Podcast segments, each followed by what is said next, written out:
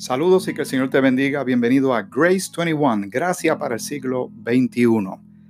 ¿Cómo estás? ¿Cómo te encuentras el día de hoy? ¿Cómo has pasado este día, estos últimos días?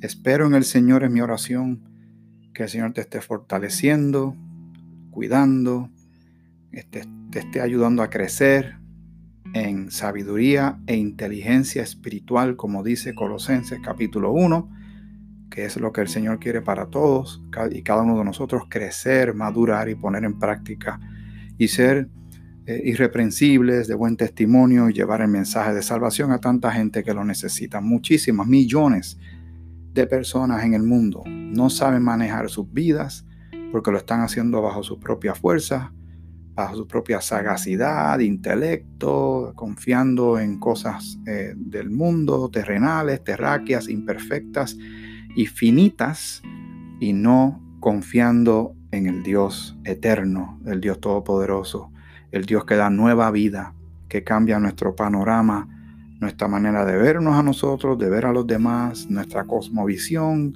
cambia para bien nuestros paradigmas, nuestros, la manera que nosotros percibíamos las cosas o las interpretábamos, perdón, y ahora en el todo es distinto, porque estábamos en tinieblas y al llegar la luz, ¿qué sucede cuando hay luz? Se ven las cosas mucho más claras.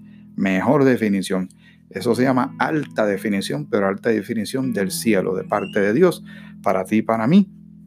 Y damos gracias al Padre, al Hijo y al Espíritu Santo. Y gracias, Señor, por tu palabra. Y que el Señor te bendiga a ti que me estás escuchando y a mí, ahora que seguimos caminando en esta jornada bíblica que comenzó por causa de la pandemia del 2020, pero seguimos de pie y seguimos eh, hacia adelante por la gracia y misericordia del Señor. Nos quedamos en Nehemías. Nehemías, el capítulo 2, en la parte final. Voy a leer esos, esos dos versículos para entonces pasar al capítulo 3 y así tenemos el mejor contexto. Y es que realmente concluye este capítulo. Y si vamos al capítulo 1 eh, en sus eh, primeros versos, para que vean cómo las cosas cambian. Y no siempre nuestras circunstancias se van a quedar como están, a menos que nosotros querramos que se queden como están. Si nosotros quedamos, queremos quedarnos en el suelo, si queremos quedarnos deprimidos o entristecidos, o frustrados o malhumorados, eso es una decisión que uno hace voluntariamente y tiene que pagar el precio de tener ese tipo de determinación, pero no tiene por qué ser así. Las circunstancias las ponemos en manos del Señor y cambian, y cambian de manera extraordinaria. Los testimonios son muchísimos, millones de personas que estaban en situaciones complejas, dolorosas, tristes, eh, traumáticas, que uno diría, de esta no se levanta o de esta no sale. Y el Señor, para Dios nada es imposible, como dice en Lucas capítulo 1, versículo 37. Y como que le ponemos trabas a Dios. Y vemos una situación y decimos, esto es imposible. Esto no hay quien lo cambie, esto no hay quien lo mejore, esto no hay quien lo restaure. Y el Señor siempre nos hace una y otra y otra vez hacernos quedar mal para la alabanza de su gloria.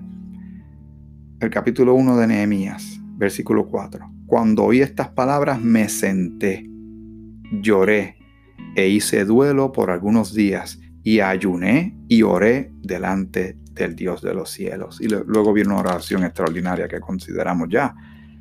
Vamos al capítulo 2, eh, versículo 19. Vamos desde el 17. ¿Qué les parece? Vamos a hacerlo rapidito. No voy a quedarme mucho tiempo aquí, ya lo consideramos, pero es que es maravilloso el cambio de panorama.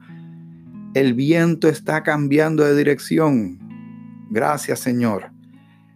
Él a su tiempo, en el tiempo del Señor. ¿Qué nos queda a nosotros? Tener fe y esperar confiadamente que el Señor hará. Y les dije, pues vosotros veis el mal en que estamos, que Jerusalén está desierta y sus puertas consumidas por el fuego. Venid y edifiquemos el muro de Jerusalén y no estemos más en oprobio. Entonces les declaré como la mano de mi Dios había sido buena sobre mí. Y asimismo las palabras que el rey me había dicho. Y dijeron, levantémonos y edifiquemos. Así esforzaron sus manos para bien. Pero cuando lo oyeron Zambalat, Oronita, Tobías, el siervo Amonita, y Gesén el árabe, hicieron escarnio de nosotros y nos despreciaron, diciendo, ¿qué es esto que hacéis vosotros? ¿Os rebeláis contra el rey? Y en respuesta les dije, el Dios de los cielos, Él nos prosperará, y nosotros, sus siervos, nos levantaremos y edificaremos, porque vosotros no tenéis parte ni derecho ni memoria en Jerusalén. Y ahí concluye el capítulo 2. Ahora vamos a ver qué sucede, ¿verdad? Causa y efecto, acción y reacción, así ha sido siempre la vida, es una ley de física, pero una ley también eh, en los asuntos del Señor. Eh, todo lo que el hombre siembra, eso segará. Si somos obedientes, si seguimos al Señor, algo maravilloso, maravilloso va a suceder. Si vivimos egoístamente, en pecado, algo terrible va a suceder. Así ha sido siempre. Ahora vamos al capítulo 3. El capítulo 3 es bastante extenso. No lo podría leer completo, pero vamos a leer en parte y vamos a tener claramente tú y yo de qué se trata y nuevamente haciendo la comparativa de un hombre que cuando le dijeron la situación de, Jerusalén, de los muros y las, las puertas, se puso bien triste en el suelo. Así a veces estamos tú y yo en el suelo hasta que llegue el momento que las cosas cambian maravillosamente y el Señor nos levanta y utiliza diferentes formas y envía gente también a, a participar en la restauración, la reedificación, la, la sanidad de las cosas, ¿verdad que sí? Vamos a leer el capítulo 3 con calma. Vas a notar, tú y yo vamos a notar claramente el gran cambio, el gran cambio que ha sucedido para la gloria del Señor. Entonces se levantó el sumo sacerdote Eliasib con sus hermanos, los sacerdotes, eh, los sacerdotes, perdón, y edificaron la puerta de las ovejas. Ahí está, otra de las puertas. Recuerden, son varias las puertas que hay. La, la puerta de las ovejas, la puerta del destacamento, puerta oriental, puerta de los caballos, eh, puerta de las aguas, puerta de la fuente, etc. Así que se levanta este primer, digamos, equipo, este primer team. Se organizan y ellos se van a encargar, porque el, muro es extenso. Sus dimensiones, yo no las tengo aquí, pero sería bueno tenerlas, pero eh, el muro es extenso y hay que hacer equipos de trabajo para que cada uno se encargue de una parte. Y eso sucede también en nuestras vidas, cuando hay que eh, delegar y hay que confiar que el Señor también está utilizando las manos, los, dones, talentos y destrezas de otras personas para la colaboración, perdón, para la mutua edificación, como dice la escritura. Vamos a comenzar nuevamente. Entonces se levantó el sumo sacerdote Eliasib, porque va identificándolos claramente, con sus hermanos los sacerdotes y edificaron la puerta de las ovejas. Ellos arreglaron y levantaron sus puertas hasta la torre de Jamea y edificaron hasta la torre de Hanael. Junto a ella edificaron los varones de Jericó y luego edificó Sacur, hijo de Imri. Qué específico quiso ser Dios en dejar esto así tan tan claro. Mira, estos son los que van a participar en esta parte. Este es este equipo que se consolida y este es el trabajo y esta es la extensión de su trabajo. Pero vamos a seguir. Mire qué cambio. Ya las cosas empezaron a qué? A arreglarse. Llegó el momento de hacer algo, de actuar, manos a la obra, enrollarse las mangas y poner en práctica ya el tiempo de lamentarse, como dice en, en Eclesiastés, hay tiempo para llorar, pero también hay tiempo para reír. Hay tiempo para romper las cosas, pero también hay tiempo, para levantarlas otra vez, ¿verdad? Los hijos de Sená edificaron la puerta del pescado, otra puerta más. Ellos la enmaderaron y levantaron sus puertas con sus cerraduras y sus cerrojos. Junto a ellos restauró Meremot, hijo de Urías, hijo de Cos. De al lado de ellos restauró Mesulam, hijo de Berequías, hijo de Mesesabel. A veces se me hace difícil decir estos nombres. Junto a ellos restauró Sadoc, hijo de Baana. E inmediato a ellos restauraron los tecoitas, pero sus grandes no se prestaron para ayudar a la obra de su señor.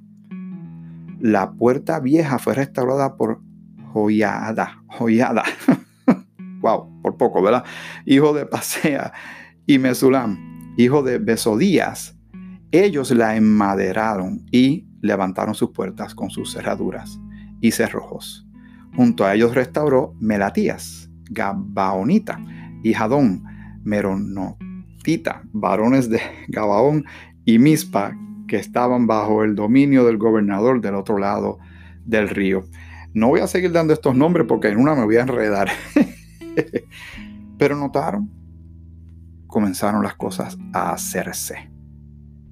Ya de lo que fue una inquietud, de lo que fue una oración, de lo que fue un anhelo de un hombre, entran mucha gente a participar. Dios está en medio de todo esto.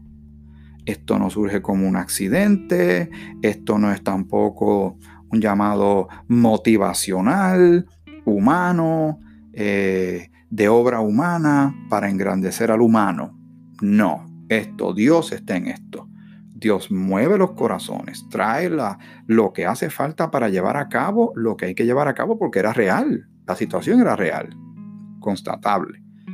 Pero ahora comienzan las cosas a repararse, a ser como Dios quiere que estén. No tan solo porque había un hombre que estaba dispuesto a creerle a Dios y poner su vida al servicio y llamar a otros a participar, a poner ladrillos y poner madera y arreglar y recoger las cosas.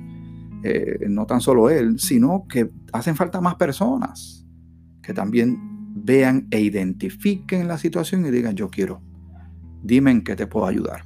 Y hay que delegar y hay que dejar que otros participen, como a veces yo le digo a la gente en la iglesia, ¿por qué tiene que ser uno el único que se divierta en las cosas? Deje que otro también se divierta, y lo digo con mucho respeto y una forma de broma, pero lo que digo es, ¿por qué uno tiene que ser un hombre orquesta? Nadie debe ser un hombre orquesta ni una mujer orquesta. Esta labor la tenemos que hacer entre todos, el cuerpo de Cristo. Deje que las manos agarren las cosas y las traigan. Deje que las piernas y los pies caminen y nos lleven donde hay que llegar. Dejen que los brazos abracen.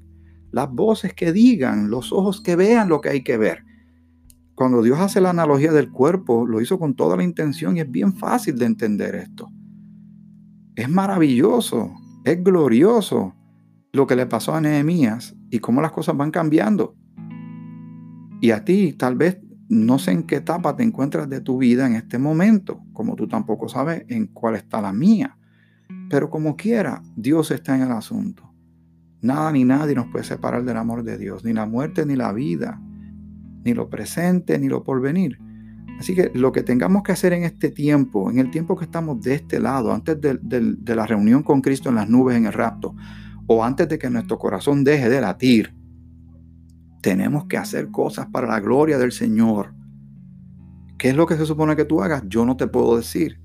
Eso es algo que tú tienes que hacer un análisis, pedirle al Señor y tú, vas tú te vas a dar cuenta en lo que tú eres bueno en lo que tú sabes que, que tú puedes poner al servicio del Señor, que sea para la gloria del Señor, no para lastimar a nadie ni aprovecharse de nadie, sino lo que Dios te ha dado a cada persona que Dios llama al cuerpo, a su cuerpo, el cuerpo de Cristo. Cuando alguien cree en Cristo, esa persona trae algo que Dios va a usar. Pero cada uno tiene que analizarse, ver. Tal vez otra persona te puede decir, mira, yo me he dado cuenta que tú eres bueno en esto. Tal vez eso sirve. Tal vez ahí es. Espero que el Señor te revele y sé que lo va a hacer. Para lo que tú, tú vas a ser usado para la gloria de Dios. Si usamos la analogía de los muros de Jerusalén, tú eres un ladrillo yo soy un ladrillo. ¿Dónde va ese ladrillo? Y cómo el Señor nos va a utilizar para crear un muro, una fortaleza, algo de protección. Amén. Pues si uno sigue leyendo todo ese capítulo 3, es todo es, eh, se van consolidando los equipos y la restauración de las diferentes partes de este muro. Y las personas que el Señor quiso que sus nombres quedaran ahí para la posteridad, que participaron, los que estaban restaurando los que venían de aquí, venían de allá, de, a quién pertenecían, etcétera, etcétera. Muy bien, vamos a, en el capítulo 4, eh, de verdad, porque hay personas que sinceramente siempre quieren eh, entorpecer las cosas del Señor. Brincando rápidamente y me disculpan, ¿verdad? Que no, no, no leo todo el capítulo 3, lo voy a dejar para que tú lo leas, para que tú, ¿verdad? Pidiendo al Señor siempre sabiduría saques mucho de ahí. Pero por motivo de tiempo y porque queremos avanzar hacer otras cosas más adelante en este, en este podcast, ¿verdad? De, de Grace 21, Gracias para el siglo XXI. Eh, lo voy a dejar para que tú lo leas. El capítulo 4 dice, cuando oyó Zambalat, ¿le suena ese nombre familiar? Sí, eh, como si fuera una película, una escena donde entra el villano. O sea, que cuando entra el villano, la, música de ambiente cambia. Ahí ponen una música distinta cuando está el héroe o la heroína. Eh, cuando está el héroe, la música es distinta, que lo rodea el ambiente es distinto. Pues cuando llegan los villanos, la música es diferente, es más lúgubre es más pesada, es más de misterio, de intriga. Cuando oyó Zambalat que nosotros edificamos el muro, se enojó y se enfureció en gran manera. ¿Qué le parece eso? Hay gente que no cambia y ellos están aquí, están en la tierra y se mueven alrededor de la tierra y los hay, los hay. Cuando yo Zambalá, que nosotros edificábamos el muro, se enojó y se enfureció en gran manera e hizo escarnio de los judíos. Y dale con lo mismo. Óigame, el Señor no entiende que esta gente están utilizadas por el, el Dios de los cielos, que tan solo, no sé, hacer una expresión eh, de su boca, algo le puede pasar a este Zambalat. Versículo 2, y habló delante de sus hermanos y del ejército de Samaria y dijo, ¿qué hacen estos débiles judíos? Sí, porque para colmo entonces los, los menosprecia y los desprecia y los minimiza. ¿Se les permitirá volver a ofrecer sus sacrificios? acabarán en un día. Mira, mira las inquietudes que él tiene. Y hay gente que se preocupa por cosas que no son esenciales en ese momento. Esto es lo que está, esto es lo que hay que atender, esto es lo que tiene prioridad. Y siempre viene alguien por el ladito que no tiene que ver con el asunto, su corazón está en otras cosas y está tratando de frustrar esto, de, de eh, sabotear el proyecto. Así eso es lo que hace Satanás todo el tiempo. En este tiempo el ataque de él es violento contra todo, todo lo que tenga que ver con Dios, Jesucristo, el Espíritu Santo y su palabra. ¿Se les permitirá volver a ofrecer sus sacrificios? Acabarán en un día. Resucitarán de los montones del polvo las piedras que fueron quemadas. Mire todo lo que hace, esa burla, esa, esa charlando, ¿verdad? Relajando con ellos. Eh, Versículo 3. Y estaba junto a él Tobías Amonita, el cual dijo, lo que ellos edifican del muro de piedra, si subiera una zorra, lo derribará. Wow. Está notando la falta de respeto, está notando la actitud. Seguro, ellos no, pueden ofrecer otra cosa que no. Si usted no tiene, no va a dar lo que no tiene. Pues si ellos no tienen fe ni confianza en el Señor, ¿qué, qué ellos pueden ofrecer? ¿Qué ellos pueden expresar con sus labios? ¿Qué va a salir de su corazón? De la abundancia del corazón, lo que hay en el corazón, es lo que sale por la boca. Amén. Dice el versículo 4.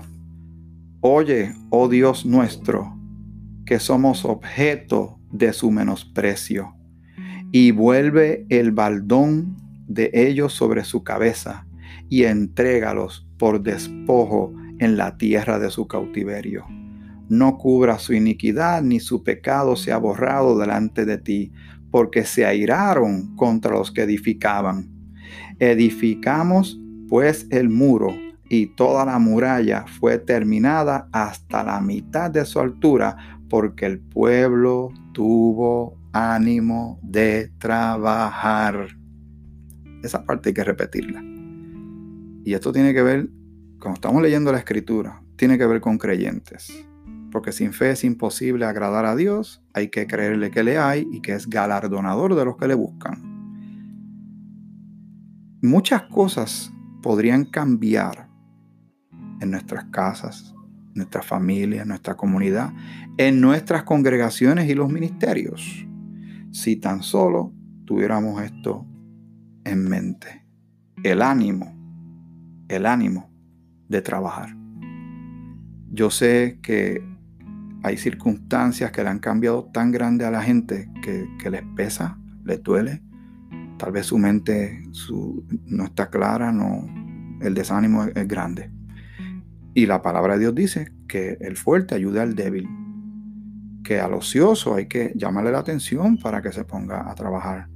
A los débiles hay que, hay que levantarlos, hay que ayudarlos. Lo leímos en Primera de Tesalonicenses, el capítulo 5. Pero esto no es todo el mundo. No todo el mundo puede estar en la misma actitud porque entonces nada se va a llevar a cabo. Voy a leer otra vez el versículo 6. Estamos en Nehemías capítulo 4. Edificamos pues el muro y toda la muralla fue terminada hasta la mitad de su altura porque el pueblo tuvo ánimo para trabajar. Pero aconteció que oyendo Zambalat y Tobías, ahí va otra vez estos nombres, ¿verdad? Y los árabes, los amonitas y los de Asdod que los muros de Jerusalén eran reparados, porque ya los portillos comenzaban a ser cerrados, se encolerizaron mucho, estaban con un coraje enorme estas personas, y conspiraron todos a una para venir a atacar a Jerusalén y hacerle daño. Aquí vienen los villanos de la película. No hay paz que dure tanto tiempo, ¿verdad? Estamos con un periodo de paz, queja, después un periodo de paz, guerra y así ha sido hasta que llegue el periodo de paz eterna cuando, como leen la escritura, en Apocalipsis todo se concluya. Pero por ahora, eso es lo que tú y yo hemos notado, que hay periodos de paz, de calma y periodos de guerra. Hay periodos de descanso y hay periodos de arduo, de arduo trabajo. El versículo 9 para ir cerrando este eh, episodio de Grace 21 Vamos a, leer lo que dice y luego concluimos y lo seguimos en la próxima edición, en el próximo episodio. Entonces oramos a nuestro Dios y por causa de ellos pusimos guarda contra ellos de día y de noche. Y dijo Judá, las fuerzas de los acarreadores se, han debilitado y el escombro es mucho y no podemos edificar el muro. Y nuestros enemigos dijeron, no sepan ni vean hasta que entremos en medio de ellos y los matemos y hagamos cesar la obra. Pero sucedió que cuando venían los judíos que habitaban entre ellos, nos decían hasta diez veces, de todos los lugares de donde volviereis, ellos caerán sobre vosotros. La situación está interesante. Vamos a seguir leyendo luego del versículo 13. Seguimos con Nehemías. Interesante. Relato basado en hechos históricos. Que el Señor te bendiga, te bendiga mucho.